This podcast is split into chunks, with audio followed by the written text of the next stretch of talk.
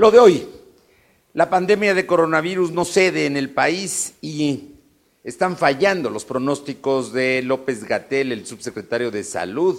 Ayer se dieron 2.713 casos de contagio, tan solo en 24 horas. 2.713 casos, el mayor número que se hayan dado en todo lo que va, más de 80 días de este fenómeno que sin duda está afectando la salud pública y también está generando una crisis económica.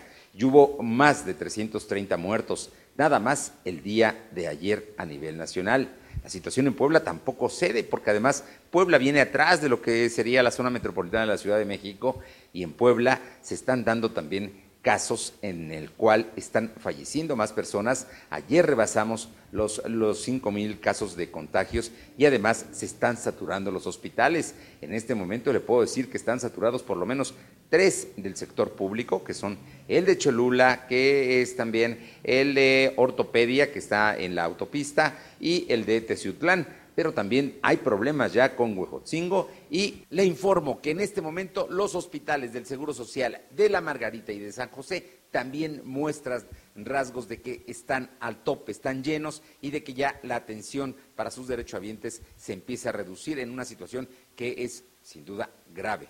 El asunto está delicado y por ello ayer mismo el gobernador Barbosa, en la reunión que tuvieron 12 gobernadores donde hay industria automotriz en sus estados, con eh, la secretaria de Gobernación y funcionarios federales para ver la reapertura el 1 de junio de la industria automotriz, bueno, el gobernador Barbosa fue enfático en decir que en Puebla no hay las condiciones para que Audi y Volkswagen abran el 1 de junio. Sin embargo, asumió que el tema está a discusión y que él hará lo que sus facultades le eh, permitan para evitar que se genere un contagio mayor. Es realmente la preocupación externada. A nivel federal se dice que es necesario, por el Tratado México-Estados Unidos-Canadá, el TEMEC, es necesario que abra la industria automotriz y en ese sentido tanto Audi como Volkswagen se han dicho listas para que esto suceda.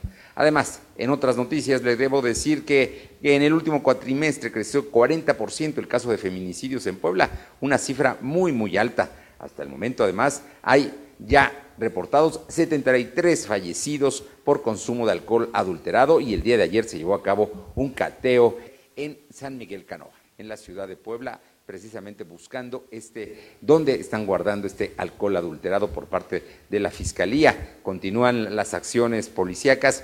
En el caso concreto de eh, los Sinaloa, hubo más detenciones el día de ayer y continúan los cateos. Es un grupo delincuencial, es un grupo que no llega a ser un cartel, pero que sin duda es delicado y que llegó a Puebla y creció en los últimos dos años. Así es que ahí está el tema para atenderlo. Por otra parte, y para finalizar, déjeme decirle que eh, en el caso de Tlaxcala también están eh, ampliando, en junio no regresarán a clases los niños y esta situación pues obviamente está generando eh, que tengan advertencias. ¿Por qué? Porque sigue creciendo los contagios de COVID en la zona de Puebla y de Tlaxcala.